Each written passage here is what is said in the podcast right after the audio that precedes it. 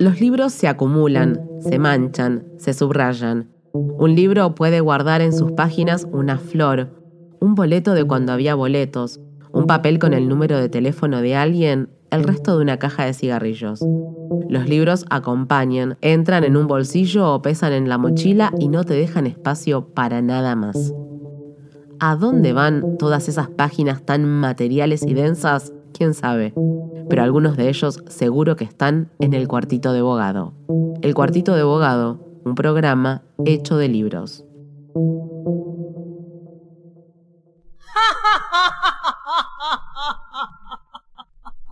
¿Por qué ríes así? Si no tienes razón para marcar mi corazón. Tú sabes que te quiero. Muy bien, estamos en otro capítulo del Cuartito de Abogado. Es el lugar donde la realidad se curva, se dobla y se rompe. Y todo junto, porque vamos a hablar de libros y ahí todo es posible. Y en este caso vamos a hablar de un libro muy particular, un ensayo que salió por Ediciones Godot, a cargo de alguien que está presentando encima dos libros. Eh, por dos editoriales diferentes, uno de narrativa, que es eh, El exceso, del cual supongo que hablaremos un poquitito, pero el otro, que es por el que vamos a hacer un poco más de foco, se llama justamente Escritor Profesional. Estoy del otro lado con Edgardo Scott, el autor. Es un ensayo en donde básicamente lo que se exhibe, lo que se expone, es una reflexión acerca del lugar del escritor, un tanto en el presente, pero también en función de ciertos temas que parece que de un modo u otro han vuelto a, a la agenda reflexiva, como por ejemplo el lugar de la sinceridad, la honestidad, la posición del escritor con respecto al mundo de la industria cultural, eh, toda una serie de variables que, bueno, ahora desarrollaremos junto con Edgardo. ¿Cómo estás, Edgardo? ¿Qué hace, Fernando? ¿Cómo estás? Tanto tiempo. Acá, muy bien. Qué bien, y, te agradezco por la interview. Eh, en este caso, mi primera pregunta es cómo surgió la idea de, armar este libro, ¿no? Porque justamente a veces me pongo a pensar que lo que están faltando son ensayos de, este tipo, ¿no? De este calibre, que no, no abundan tanto. Justamente uno de los libros que vos mencionaste es el de Hernán Manoli, que, me pareció muy interesante. Eh, porque era una reflexión sobre el lugar de la escritura en estos tiempos. Y creo que otro de los libros que va un poco a la saga es el tuyo. Pero bueno, primera pregunta, ¿cómo llegaste a este libro? Eh, hay, una cierta constelación de libros. Está el de Hernán, está, bueno, está el de Ari, que salió hace poco, que en algún punto también toca algunos, algunos tópicos. Eh, está el de Crespi, el de Maxi, el de. Eh, no, ¿Cómo es que se eh, Un poco demasiado.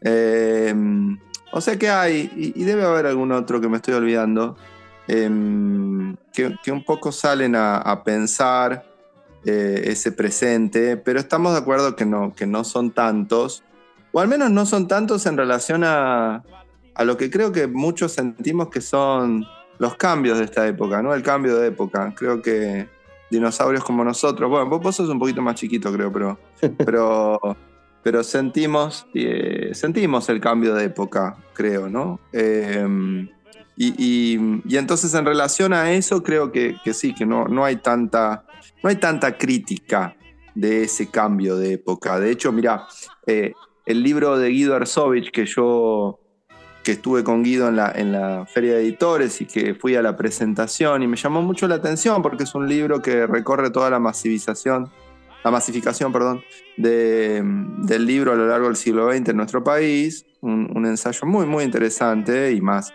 académico, diríamos, eh, y con el que quizá escritor profesional es como un relevo temporal, ¿no? Porque es como si él agarra todo el siglo XX y viste que yo insisto que sobre todo lo que trata de pensar un poco, criticar, analizar, burlarse, eh, eh, escritor profesional es estos últimos 20 años, 15 años, por ahí.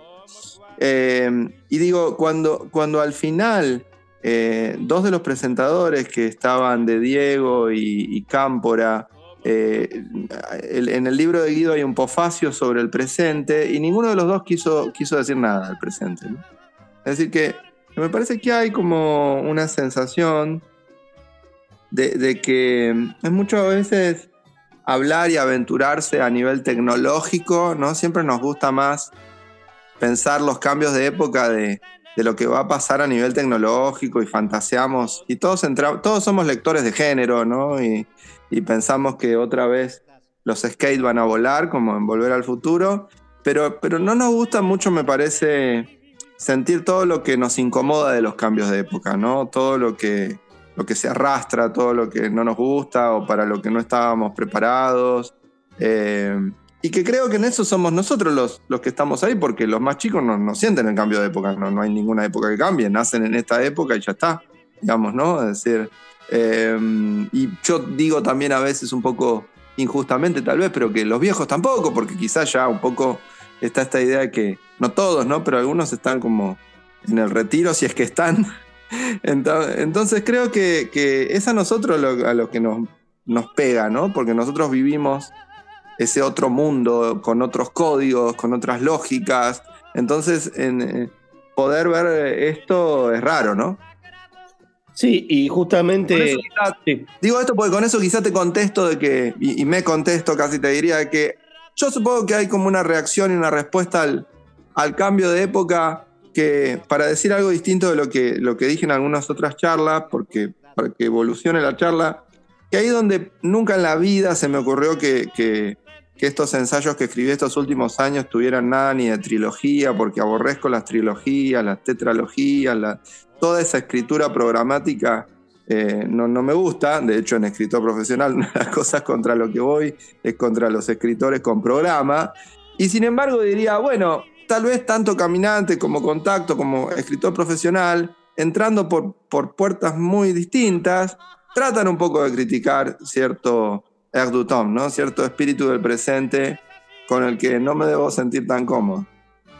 No, y, justamente el, tema un poco también del texto tiene que ver con el lugar del escritor frente a esas nuevas tecnologías, esos nuevos mundos que aparecen. Por ejemplo, eh, en un momento determinado vos hablas acerca de la relación del escritor con las redes sociales y me parece interesante porque ahí aparece un valor que, bueno, entra un poco en juego con respecto a esa concepción del escritor.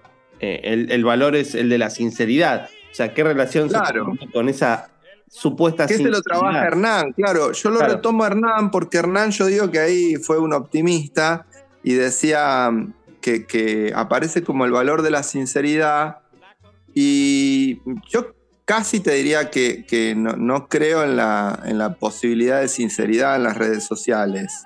Es decir, en el sentido en que las redes sociales me parecen un teatro. Es decir, en el sentido en que las redes sociales me parecen, ante todo, una representación. Digamos, ¿no? Es decir, cada uno va ahí y juega algún tipo de rol político.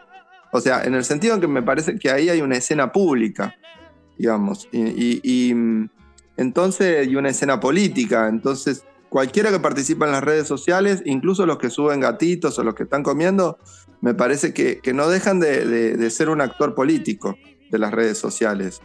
Y uno podría pensar, digo, política y sinceridad, Maquiavelo, ¿no? Son, son, son términos que no, que no sé si se llevan tan bien, diríamos, ¿no? O sea, la, sinceridad para nosotros siempre tiene primero, más allá de su genealogía, una impronta moral, digamos, ¿no? Es decir, como, como que estaríamos diciendo la verdad.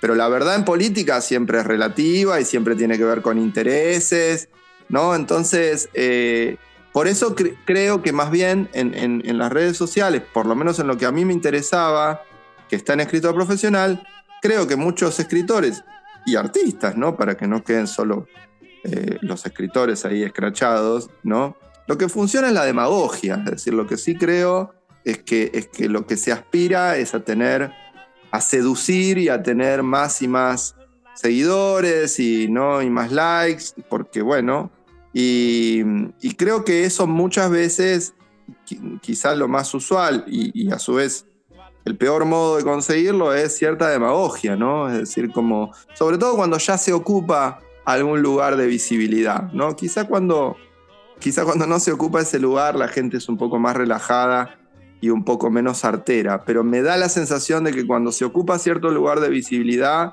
ya no hay escapatoria, ya, ya hay como un rol puesto en juego todo el tiempo, digamos. En, ese, en esa reflexión acerca de los roles, justamente, escritor profesional un poco marca una suerte de dicotomía, aunque yo no la veo a veces como una dicotomía, sino más bien como una lectura de campo, en donde aparece la figura del escritor profesional con toda una lógica que tiene que ver con esto que, estábamos hablando, ¿no? Por ejemplo, la construcción de una escritura programática, una relación con cierto modo del mercado, un determinado tipo de escritura, la entrada de algunos elementos que hoy llamaríamos, como vos bien lo, lo nombrás, la corrección política, ¿no?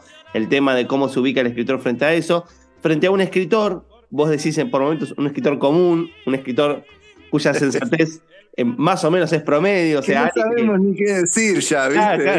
es el problema. Claro, pues, está bueno. profesional lo tengo claro, el otro no, no sé qué, cómo se dice ya. Claro, pero está bueno porque medio que, opera por oposición. Vos sabés lo que, lo que no es, y entonces claro. en espejo como vas leyendo un poco el camino. Y, en ese sentido me, me, parece también interesante porque ahí aparecen otros valores, como por ejemplo el problema de la responsabilidad, que un poco me, me parece que atraviesa el texto sobre todo porque vos volvés mucho sobre la figura de Rodolfo Walsh. Es más, mm. al punto que está eh, en, la primera página que Godot suele poner con un dibujito, está la ilustración que, recuerda a la figura de Walsh. Digo, ¿cómo ves justamente eso, no? El modelo de un escritor como Walsh, eh, en algún punto que, que extremó las posibilidades de la escritura por una relación con el presente, de responsabilidad, frente a la escritura programática, ¿no? Es como que casi parecería que, fuese antitéticos, pero no sé si en algún punto hay, vos, ves una conexión, una tensión histórica, algo que se desvió para un determinado lado. No sé cómo ves ese tipo de diálogo, ¿no? Entre ese escritor y el otro. Sí, hay, muchas cosas, pero, pero um, lo, primero es que, es que lo de Walsh es una operación que ahí los responsables verdaderos, yo lo, lo acepté, digamos, me sumé, pero fueron los editores, eh, porque y que me lo señalaron y me lo señalaron bien, de que, viste que en, la, en, el diseño de Godot de la colección siempre en realidad hay, hay una caricatura, un dibujo, no sé cómo se dice, del autor.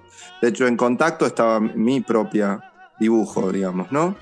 Eh, entonces, como, como de algún modo el libro también le pega al narcisismo de época, y al narcisismo de los autores, al, modo selfie, digamos, a ese modo autorreferencial, eh, dijimos, no poner una foto tuya, digamos, ¿no? Me hicieron ver, ¿no? Y entonces ahí de algún modo eh, surgió la idea de decir, ¿y entonces qué ponemos? Eh, ¿Cuál pondrías? ¿Qué pondrías? Y ahí me salió así a mí, dije Walsh. ¿no? Y encima encontraron esa, esa foto que es preciosa, ¿no? Porque es como si Walsh te mira un poco, ni bien arrancase el libro, de modo un poco zumbón y, admonitorio. Em, a, mí, Walsh, yo entiendo que poner a Walsh fue un poco extremo. Eh, alguien dirá, pero, ¿no?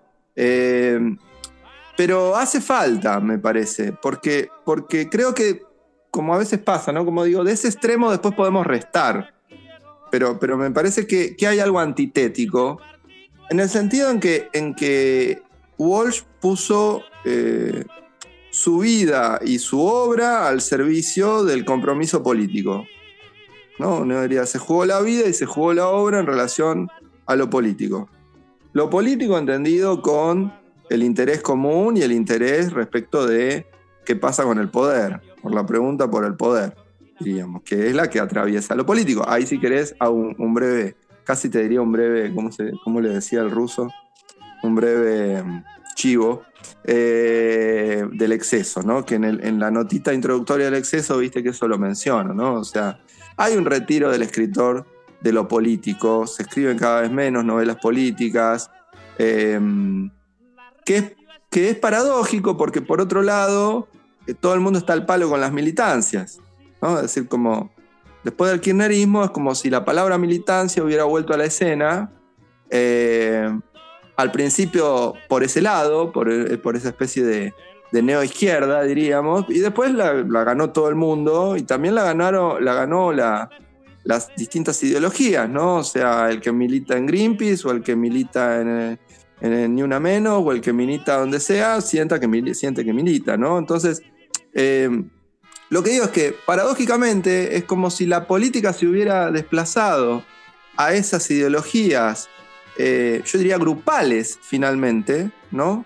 Eh, y se hubiera ido de un registro político más amplio, que, tuviera más que ver como con la vida, aunque parezca mentira, como con la vida que más o menos todos vivimos y que y, con las variables económicas y con las variables económicas que, que nos condicionan y, y con cómo trabajamos, con cómo vivimos y cómo vivimos nosotros por en relación a cómo vive el vecino y cómo vive el de al lado y cómo vive el del frente. como que ese elemento político que a mí me parece más interesante, más, diríamos, social, si querés, me parece que se desplazó al elemento ideológico, ¿no? Entonces, eh, y en ese sentido creo que los escritores, mm, como muy mansamente, diría, se identificaron con eso, con ese tipo de militancias, y abandonaron, yo diría, la, otra vez, la crítica de eso mismo, porque en realidad siempre, digo, pensemos, no sé, Cabrera Infante, por decirte un ejemplo para ir a contramano, ¿no? Pero digo, eh, digo, siempre el escritor es el que arranca cualquier régimen y levanta la mano y dice, bueno, pero me parece que, ¿no? El que jode en la asamblea, por decirlo de alguna manera, ¿no? El que, sí, yo estoy, estamos todos de acuerdo, pero, pero no es tan así, alguien dice, ¿no? Y eso me parece que, el- escritor lo fue abandonando, ¿no? Lo, fue perdiendo. eh, y otra vez, y creo que Walsh al contrario, ¿no? Me parece que en Walsh esto aparece todo el tiempo porque partía no de una ideología, sino incluso analizando otros textos de Walsh anteriores, incluso a Operación Masacre, por ejemplo, uno ve que eh, eso que después deriva en una militancia política e incluso ideológica, eh, lo precede el elemento de la justicia, ¿no? es decir, un- uno diría un valor universal. ¿no? Lo que a Walsh le, interesaba era la justicia, digamos, ¿no? Y, ese, es- y ese sí es un tema de la literatura, y ese, y ese sí es un tema político en algún punto, ¿no? Entonces, histórico, ¿no? Entonces, eh, me, parece como que hay algo ahí que está, que está desplazado eh, y que por lo menos yo, yo creo que, volviendo a lo que hablábamos al principio, eh, muchos de los que nos sentimos eh, raros con, con ciertos gestos de la época y, y- y demás, creo que sabemos que también ocupamos un lugar de resistencia, es decir, como que no podemos aspirar a más en ese sentido, ¿no? Podemos simplemente decir, mire, levan- otra vez, levantar la mano y decir, miren que esto no siempre fue así, ¿eh? Y miren que an- antes más o menos era así, y que quizá ahora es así por esto que fue antes y que fueron pasando, ¿no? Es decir, las redes sociales, como digo en, en escrito profesional, digo, no, no, no, no hubieran sido sin tener 800 canales de cable, digamos, ¿no? Y, no hubieran sido sin la televisión. Entonces, las cosas no pasaron en un día y pasaron a partir de cierto, de cierto momento. Para mí, por ejemplo, un corte histórico muy fuerte, sobre todo para los argentinos, pero en general a partir de los 90, ¿no? Entonces, eh, bueno, digo, uno, uno trata de, señalar esas cuestiones, esas columnas, si querés, del entramado político que terminan afectando a, a la literatura. Y si no, digo, digo, a mí me parece que hoy finalmente la literatura, si no, ocupa un lugar absolutamente vacío. Es decir, me parece que, que- finalmente, eh, y, por eso también hay un auge, creo, un nuevo auge que- podríamos celebrar, porque efectivamente hay muchas más editoriales, más librerías, y se puede, y, se publica mucho más, y qué sé yo, pero yo tengo mis dudas si en eso no hay un elemento evasivo fuerte también, digamos, ¿no? Como, como, como un arte evasivo, digamos, ¿no? Como eh, la, la mala lectura de Borges sería, ¿no? Como yo escribo para entretener, ¿no? Como esa lógica, ¿no? Eh, bueno, eso. Sí, y aparte también que, que es otro tema que, que atraviesa el texto, que tiene que ver con, con una deflación también de la crítica en un sentido amplio, ¿no? Que como en algún punto parecería que la crítica eh, termina siendo como una cuestión medio como esto, ¿no? Impresionista, de, de lo que sentí cuando leí, que ya no hay una reflexión mucho más elaborada acerca de, de esas primeras impresiones, ¿no? Sí, sí, sí, sí. Bueno, ahí, ahí sabes vos más que yo. Eh, y, y, bueno, también en escritor profesional hay un texto sobre la crítica y por ende sobre la lectura. Y, te diría que, es una clave. En, en varios lugares lo dije, ¿no? Que, si tenemos también la literatura que tenemos es por cómo leemos, ¿no? O sea, si nosotros leemos de otro modo, esa literatura no se sostiene. Se sostiene por cómo estamos leyendo. Por ejemplo, uno podría decir, hay una lectura identificatoria, ¿no? Que- que, claramente va, va, por otro lado de lo que era la lectura crítica, diríamos, ¿no? La lectura, o la lectura literaria en el sentido mayor de la palabra. Eh, si yo leo porque me identifico, ¿no? Eh, bueno, entonces ahí hay, un problema, ¿no? Porque entonces solamente me van a gustar los libros donde, donde sucede aquello otra vez, que yo milito o aquello que, que, yo vivo reproduciendo a nivel discursivo, digamos, o que yo encarno incluso, ¿no? Entonces, hay, un, hay un tema con la lectura Em, que me parece que, en los años que viene va a ser muy, muy importante, ¿no? Y que, creo que quizá termine de completar algún tipo de escisión, diríamos, ¿no? A, nivel de, la literatura. Bueno, en paralelo, Edgardo se está reeditando una novela tuya, tu primera novela, eh, como lo hemos hablado eh, en la grabación, salida justamente digamos, hace ya bastante y reeditada en este momento tan particular, ¿no? Una novela que también trata sobre un momento de crisis, que tiene que ver muchísimo con la, década de los noventas y su fin. Eh, ¿Por qué reeditar esa novela ahora con la salida justamente de escritor profesional? Bueno, en, principio, como vos sabés, los, escritores siempre queremos que los libros estén a disposición, ¿no? Entonces la, la cuestión de reeditar tiene que ver también como con una necesidad de uno y con una necesidad editorial también, ¿no? La editorial eh, a veces, cuando tenemos suerte, eh, te dice, bueno, eh, más allá de, tus novedades, hay algo del fondo, como se dice, ¿no? Hay algo de, tener los libros anteriores que, se ponga en circulación de vuelta. lógicamente, por un lado es mi primera novela, eh, por otro lado, yo tampoco escribí tantas novelas, ¿no? Escribí El Exceso en 2012, escribí Luto en 2017. Eh, ahora estoy escribiendo otra novela. Eh, entonces me parece importante que esté, digamos, ¿no? Porque si no también se me desbalancea mucho la cosa y, solamente quedan los libros de ensayo como más a la vista. Y, ahí yo me siento un poco rengo, ¿no? Es decir, yo como, como escribo las dos cosas, eh, pero esencialmente me considero, digamos, un escritor de ficción, ¿no? Entonces, eh, y todo lo que hago a nivel ensayo, además, digamos, son como desvíos de ese trabajo con la ficción. Entonces me interesaba ni más ni menos que estuviera de vuelta a disposición mi, mi primera novela.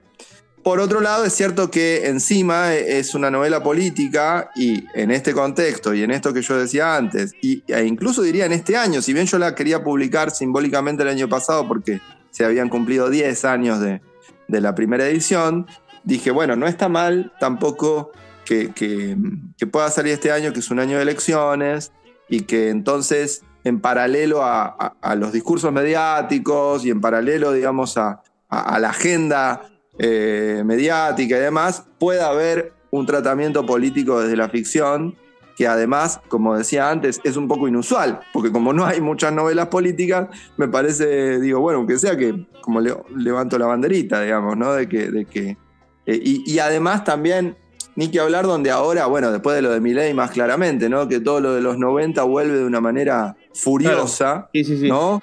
Digo, bueno, mejor aún porque otra vez, si llega a haber algún chico que le interesa que nació en el 95 y le interesa saber más o menos cómo, cómo crecimos los que crecimos en los 90 y cómo se vivía en los 90. Bueno, ahí otra vez la literatura política es una, es una representación, es una postulación de una cierta realidad ficticia, imaginaria, pero por lo menos es, es un uso de esa imaginación. Es decir, mira, yo imaginaba que esto era así, yo imagino que esto era así. ¿no? Eh, entonces, bueno, por, eso me parecía que estaba bueno que esté, ¿no? Bueno, para aquellos que quieran leer a Edgardo Scott, entonces tienen ya por lo menos dos libros por donde entrarle. El ensayo que comentamos hoy con un poquitito más profusamente, que es Escritor Profesional, que salió por Ediciones Godot, y la reedición de El Exceso, el cual yo torpemente leí como algo nuevo, pero bueno, eso también habla de, la vigencia. Para vos es nuevo. Le damos el lado positivo, claro. para mí es nuevo, para, la pasé re bien.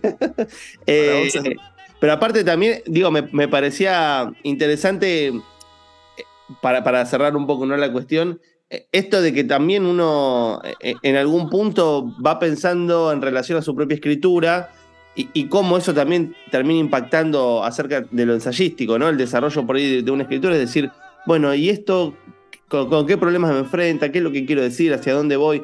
Por eso quizás eh, en el exceso en esto de la reedición, está bueno esto de, decir de, que quizás el último momento donde hubo una literatura mucho más arriesgada en términos de esto está pasando en el presente, fue quizás la del primer lustro del 2005 o hasta quizás hasta primeros años de los 2010, pero después empezó como toda esta cosa un poquitito más, no sé si de, sentimentalidad, vos dijiste identificatorio y me gustó mucho el término, así que lo voy a utilizar, pero como que apareció un nuevo campo de trabajo en términos más generales, que es esto de, del sentir, de la posición, de quizás hasta a veces de, la temática con corrección política, que antes era un poquitito más revulsivo, ¿no? Quizás uno iba a buscar una literatura que iba un poco más en contra de esa corrección política, hasta el escándalo, ¿no? Digo, el tema que estamos abordando es la cancelación, como se dice ahora. Sí, sí, sí, sí. Sí, que la cancelación me parece que hay que volver a la idea de que no deja de ser una censura.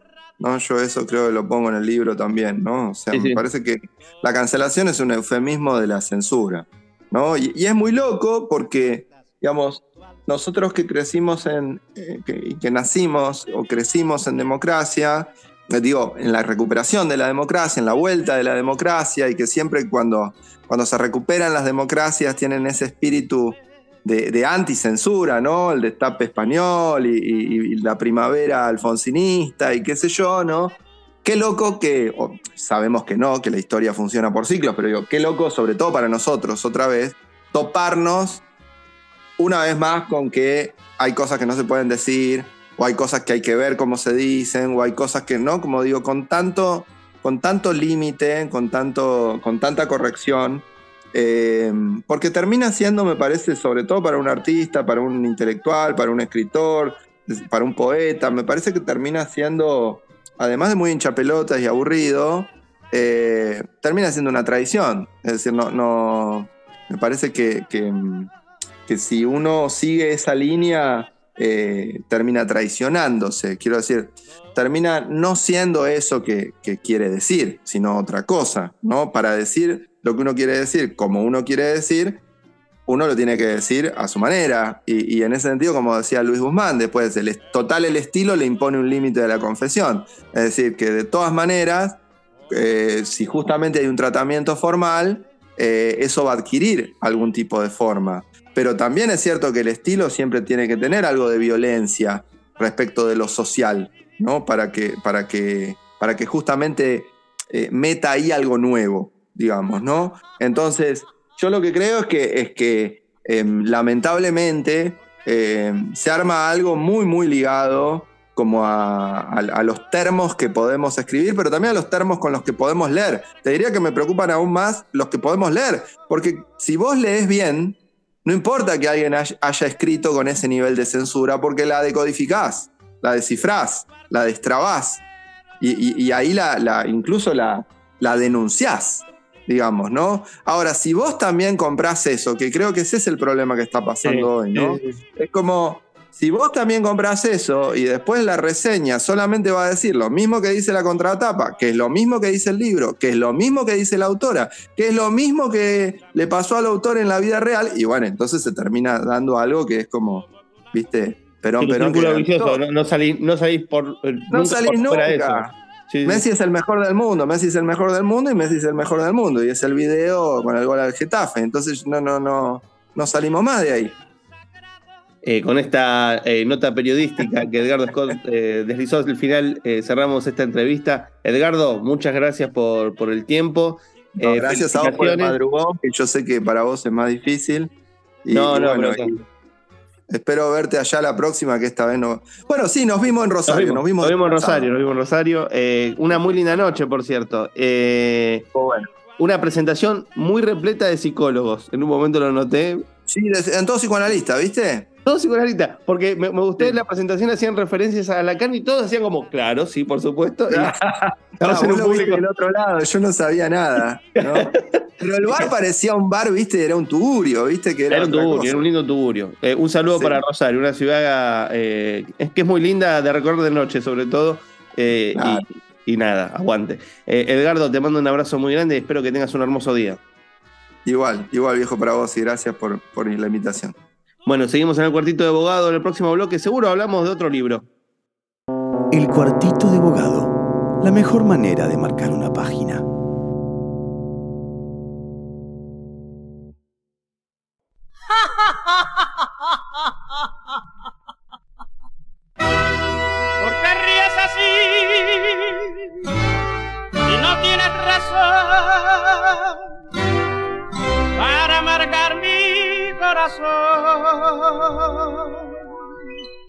Tú sabes que te quiero. Segundo bloque de esa aventura que se llama El Cuartito de Abogado, un lugar donde hablamos de libros y también reflexionamos acerca de las corrientes contemporáneas dentro de lo que podríamos llamar la vida. Eh, más allá de nuestra presentación, tenemos el gusto de hablar eh, vía Zoom del otro lado de- del micrófono con la querida Liliana Viola, que está presentando un libro muy interesante que se llama Esta no soy yo, una biografía de Aurora Venturini, pero que también tiene un costado que por lo menos yo lo encuentro como bastante autobiográfico, ¿no? Digo, hay una presencia en algún punto interesante, fuerte, o por lo menos es lo que a, mí también me llamó la atención, que es eh, la reflexión por parte de, la propia autora de la biografía de algunas cuestiones que tienen que ver con su vida, ¿no? Y que tienen que ver sobre todo con la vida de, de Lili, porque eh, la escena que, con la cual yo me quedo como para entrar al libro tiene que ver con las conversaciones de- del jurado y demás a la hora de ver si premian o no a Aurora Venturini por eh, su novela Las Primas, en ese premio de página 12 en donde descubren, entre comillas, muchas comillas, y casi diría un término incorrecto, descubren a la propia Venturini. Pero bueno, de todo eso y demás vamos a hablar con Lili Viola. Hola Lili, ¿cómo estás? Bueno, muy contenta. Eh, me, me intriga mucho esa lectura de una biografía que en parte es autobiografía. A ver, discutamos esa situación. Discutamos, discutamos, por supuesto.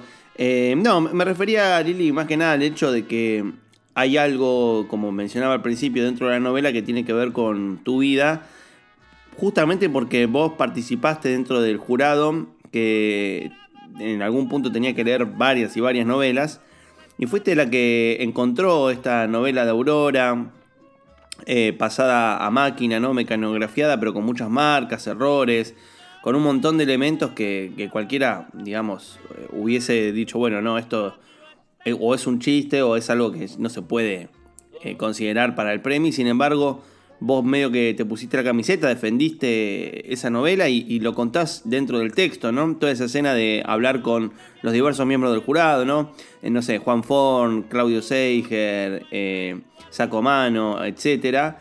Y, y encontrarla y la, la beta por la cual decís, no, no, no, este libro eh, tiene que ser considerado, por lo menos se tiene que llevar algún tipo de reconocimiento, y termina siendo eh, la novela ganadora del premio de nueva narrativa de página 12, ¿no? Eh, redescubriendo, por decirlo de algún modo, a una autora que había estado básicamente en La Plata produciendo, pero que no estaba justamente en el radar de nadie. Sí, para mí fue un gran problema, el primer problema al escribir esta biografía, que te diría la pregunta era, ¿y yo dónde me pongo? Eh, sobre todo porque soy tímida, porque no sé usar bien la primera persona, eh, me gusta siempre estar, me gusta, no, no, no es por una cuestión de, falsa eh, humildad, estar en un segundo plano, yo creo que el trabajo de la editora es esa, pero también tenés razón en esto de que la leyenda de Aurora Venturini es justamente haber tenido 85 años y haberse quedado con nada menos que con una novela tan moderna como Las Primas, con este, el premio Nueva Novela de página 12.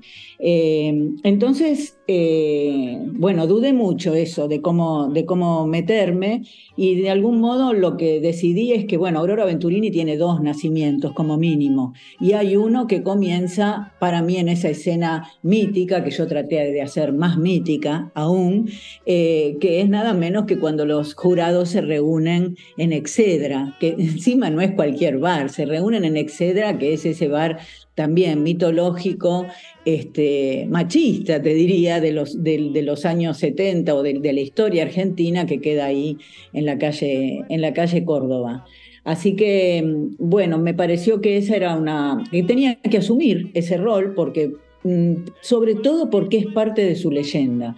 Entonces, bueno, yo me voy poniendo eh, lo más sutil que puedo eh, mucha gente me ha preguntado últimamente, ay, pero pensamos que nos íbamos a enterar mucho más de tu amistad con Aurora Venturini, ¿no? Así como vos ves una autobiografía, otros dicen, ay, pero queríamos más datos, de qué hablaban, este, etcétera, etcétera. Y lo que tengo que decir es que la verdad es que yo Aurora Venturini la debo haber visto cinco, seis, no, no, no creo que llegue a diez veces.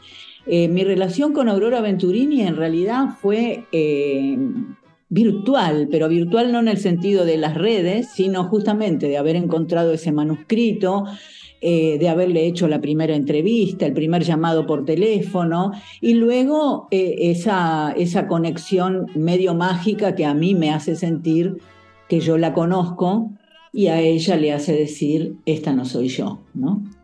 Bueno, justamente en el libro también está todo este hecho de que Aurora en realidad hay como una suerte de, entrada de su obra a, un nivel de lectura eh, inédito para toda su producción después del premio de Página 12, pero también una escritora que hacía rato que estaba en La Plata, que estaba sacando libros, obviamente la mayoría tenían que ver mucho con autoediciones, o sea, libros que ella pagaba, y que dentro del circuito de La Plata era una persona conocida, ¿no? Que inclusive había participado como jurado de premios eh, locales, ¿no?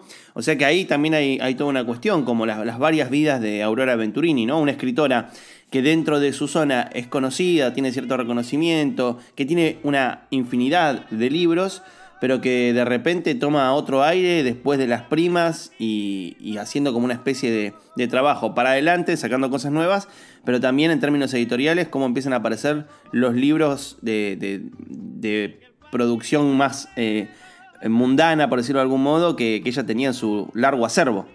Sí, em, a mí me parece que Aurora Venturini representa a una generación o, a un momento de, la escritora o el escritor en, dentro del circuito literario, ¿no? Porque ahora cuando decimos eh, se pagaba sus propias ediciones, lo cual es cierto, porque cuando yo la conocí, es decir, cuando ganó las primas, ella ya tenía aproximadamente 40 libros publicados, 10 de poemas y otros, qué sé yo, el día que fui a la casa sacó una caja de cartón eh, y de ahí sacó libros flamantes. Claro, ella no era solamente que publicaba, se pagaba sus ediciones, eh, se pagaba sus ediciones, las imprentas o editoriales le daban los libros, menos de los que pagaba, sin duda, siempre había una estafa, pero nunca se distribuían esos libros. Entonces tenemos que tener en cuenta que era una escritora que iba regalando los libros a sus conocidos. Y en La Plata era considerada una ciudadana ilustre y también tenía algunas cartas que le habían mandado otros ilustres escritores en, en los años mozos, como Alfonsina Storni, Neruda, Asturias, etc., pero eso no pasaba a convertirla en una escritora de verdad, digamos. Siempre hay un circuito donde te dan unos premios, te nombran, etcétera, etcétera, pero medio que era tomada para el churrete, Aurora Venturini. Eh, ¿Por qué era tomada para el churrete o por qué no era tomada en serio? Bueno, en parte por su modo de ser también, digamos. No, no, no podemos eh, yo quisiera sacarme, no sé si méritos, pero decir, bueno, oh, hemos descubierto a Aurora Venturini. Bueno, Aurora Venturini se descubre por las primas. Primero porque hicimos la vista gorda a ese manuscrito que estaba realmente todo mal escrito, tachado, con faltas, etc. Es decir, pasamos por alto algo que por ahí una editorial no habría pasado por alto. Y segundo, porque no la vimos venir, digamos la verdad. Es decir, eh, sus modos, sus modos de, negarse a, tener una entrevista este, sin contradicciones, a atenderte el teléfono cuando ella quiere, etcétera, todas cosas muy respetables. Eh, bueno, fueron dificultando también que ese personaje entrara en un circuito literario. Hoy pagarse las ediciones, eh, te diría que hasta es, es, elegante y es cool. Estamos llenas de editoriales independientes. En la época de Aurora Venturini eso no existía. Eh, entonces también por eso era considerado subalterno, ¿no? Sí, y aparte también ella corresponde a otra época de la escritura, a otra relación del escritor con su obra, porque hoy no es raro pensar que, que cada escritor en algún sentido trata de hacer una promoción del libro con redes, con mostrarse, con haciendo entrevistas. Y Aurora era una persona bastante renuente perdón, a, tener entrevistas, una persona de un perfil mucho más eh, restringido, pese a que también construye un poco una figura de sí misma, ¿no? Pero digo, literalmente era una, una suerte de, de, escritora de otro tiempo. Claro, y a su vez ahí también tenemos otra contradicción, que es que cuando aparece a la luz, ¿Qué hace ella? Construye una figura de sí misma muy marketinera. Por supuesto, la ayuda, esto de los 85 años barra nueva novela, todo el mundo recuerda eso y eso es lo que llamó la atención, ¿no? Es un premio que llamó mucho la atención antes de que se publicara Las Primas. Quiere decir que lo primero que llamó la atención es su figura. ¿Y qué hace ella en ese primer momento en que recibe el premio y, y da un discurso de unos 20 minutos realmente inolvidables?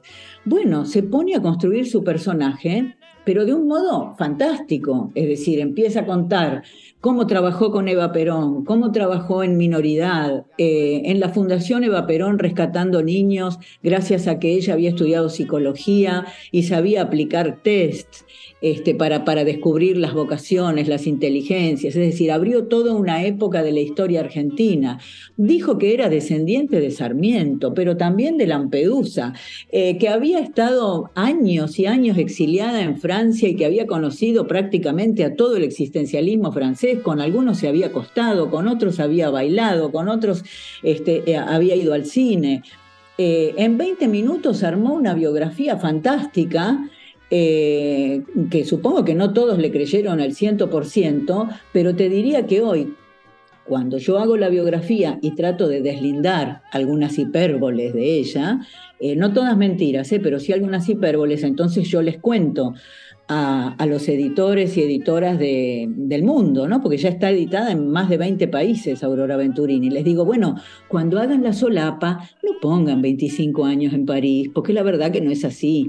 Estuvo, sí, se exilió, pero habrá estado un año, no estudió en la Sorbona. Bueno, te juro Fernando, que no hay modo de que en la solapa de todas esas ediciones no pongan la eh, chorrera de biográfica que Aurora Venturini les vendió. Entonces eh, llega un momento en que tampoco importa mucho la verdad, el mito ya está hecho y, y así es como tiene que correr.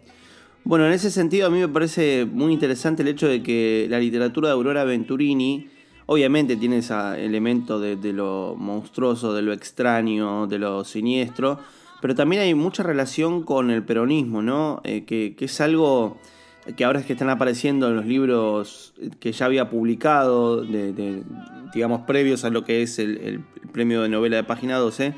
Eh, y vos ves los títulos, vos ves de qué se trata, y ya son intervenciones directas dentro de lo que es eh, el peronismo, ¿no? Como el pogrom del eh, Cabecita Negra, eh, Eva, y, perdón, Eva Alfa y Omega. Digo, libros que, ya están trabajando ¿no? con, esa, con ese mito, con, con, esa historia que, lo vincula al peronismo. Tiene otro, tiene otro inédito que, también te va a resonar. María, Las Marías de los Toldos. Claro, e, eso es lo que voy. Es buenísimo encontrar una escritora que haya trabajado tanto con esa dimensión del peronismo y, en algún punto yo la pongo en, el mismo nivel de lo que hacen, por ejemplo, los Lamborghini, ¿no? Osvaldo y Leónidas, que son dos escritores que también incorporan elementos del, peronismo, del discurso peronista a su propia escritura literaria. Yo no sé eh, cómo lo ves vos, ¿no? Pero en algún punto me parece también muy, muy propio de una tradición a veces poco explorada, que es esta relación entre determinados escritores y, la vertiente peronista. Sí, estoy totalmente de acuerdo. Eh, de Mitrópolis también podemos, Libertad de Mitrópolis creo que también entraría en ese, en ese corpus.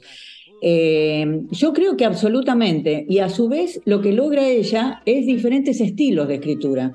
El pogrón que vos nombraste y Las Marías de los Toldos es una escritura que no se parece en nada a la de las primas, eh, están, escritas en la década del 60 y hay una intención, y, bajo la Revolución Libertadora, eh, están escritas bajo su proscripción, eh, y hay una intención claramente social y de mostrar un mundo y con un lenguaje que no tiene nada que ver con lo fantástico o con lo monstruoso que luego vamos a ver en las primas.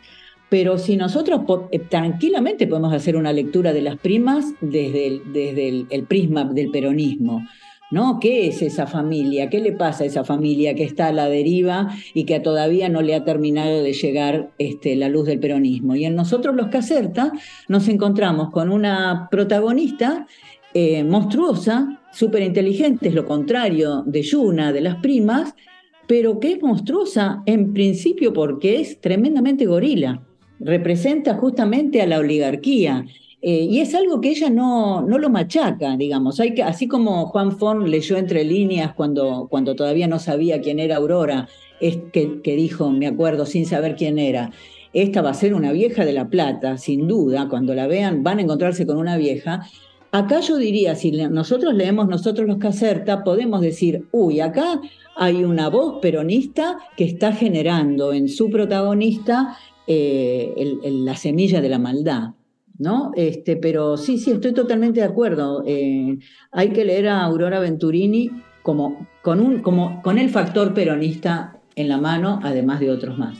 Sí, y aparte también eh, creo que ese otro factor que, que, se puede mencionar y sobre el cual claramente la literatura de Aurora trabaja tiene que ver con algo que podríamos llamar cierta literatura maldita o, figura de malditismo, ¿no? Estos escritores marginales, oscuros, que tienen una relación casi mística con la escritura y que Aurora misma en algún punto levanta, ¿no? Porque ya dentro de esa obra tan vasta que, estamos conociendo de, de, a poco, que está poniéndose en circulación en los últimos años, casi diría, tiene, por ejemplo, un ensayo dedicado a Lotremont, ¿no? Digo, estas figuras de, escritores que tienen una relación particular con la escritura maldita casi. Sí, absolutamente. Ahí es para decir, bueno, eh, quien piense, si es que todavía queda alguien, porque en su momento se pensó que estamos hablando de una burra flautista, ¿no? Alguien que la pegó con una novela o con dos o tres, tenemos que pensar una escritora muy tradicional en ese sentido y muy de su época, de justamente generar un marco, de eh, una genealogía. La genealogía que ella elige exactamente es esa, es decir, son escritores malditos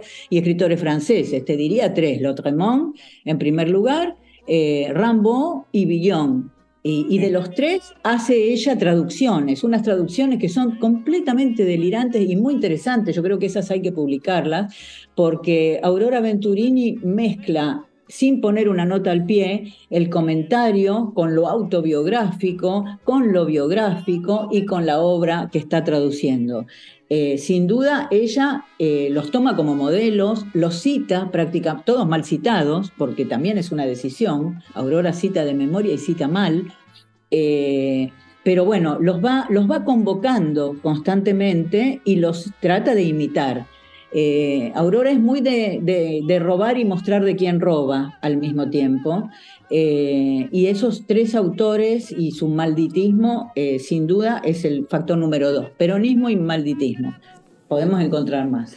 Lili, vos, eh, como última pregunta, habías mencionado que este libro te costó cinco años de trabajo. Bueno, te quería preguntar, justamente como para cerrar un poco la cuestión, ¿qué es lo que vos encontraste dentro de, ese trabajo, ¿no? de, esa, de esa investigación que llevaste adelante como dificultad? O sea, ¿cuáles fueron las trabas, las cuestiones que tuviste que superar para poder llegar a este libro? Eh, mira, lo primero que tuve que hacer es convencerme de, que, de hacerla, porque el, mayor miedo mío era, viste, quedar como la heredera de Aurora Venturini y esta es la que habla de Aurora Venturini, es decir, es algo personal, eso es lo primero con lo que con lo que tuve que luchar. Y lo segundo es la relación de la verdad en relación a Aurora Venturini, porque estamos hablando de alguien que, si bien escondió muchas cosas, da la impresión de que conocemos todo, porque ella se ocupó de, dar, de hablar de su vida y de dar versiones equívocas de su vida también. Eh, mi mayor preocupación es esa, ¿no? no volverme un asabueso que intenta este, tratar de sacar a Aurora Venturini de mentira a verdad, sino tratar de descubrir por qué exagera, por qué nos da pistas falsas eh, y eso, no, eh, me parece que esa fue mi mayor preocupación. ¿Por qué le voy a creer más a la hermana o a algún testigo que a ella, por ejemplo? Trato de poner todo sin volver loco a los lectores, espero no hacer eso, pero bueno, para mí eso es lo, el mayor problema que tuve y que traté de solucionar. Esta no soy yo, es el libro de Liliana Viola dedicado a Aurora Venturini, una biografía muy particular, eh, muy atravesada también con algo de ensayo, bastante de anecdotario. Debo confesar que, bueno, me quedé con esa escena del jurado porque con Lili hemos estado en, varios prejurados, jurados de, premios y, nada, siempre es una aventura, ¿no? Ver la cantidad de material que llega, opinar, charlar, conversar. Fue un gusto compartir esos espacios con ella. Y acá hay una historia que, también habla un poco de, cómo es eh, las discusiones de jurado para ver si se premia o no tal o cual persona. Eh, en el libro van a encontrar un montón de estas cosas. Yo quizás en una lectura más narcisista, referencial, eh, emotiva, me, quedé siempre con esa escena que, me gustó mucho. El libro está muy bien escrito, Lili, así que te agradezco por la entrevista y te felicito por, por este libro que me parece alucinante, ¿no? Como, inclusive como libro casi te diría que, excede a lo estrictamente biográfico, ¿no? Por el estilo, por la forma que tiene, es un resultado admirable eh, el, que, al que ha llegado. Eh, esta no soy yo, entonces, eh, editado por, por Tusquets. nada, Lili, muchísimas gracias.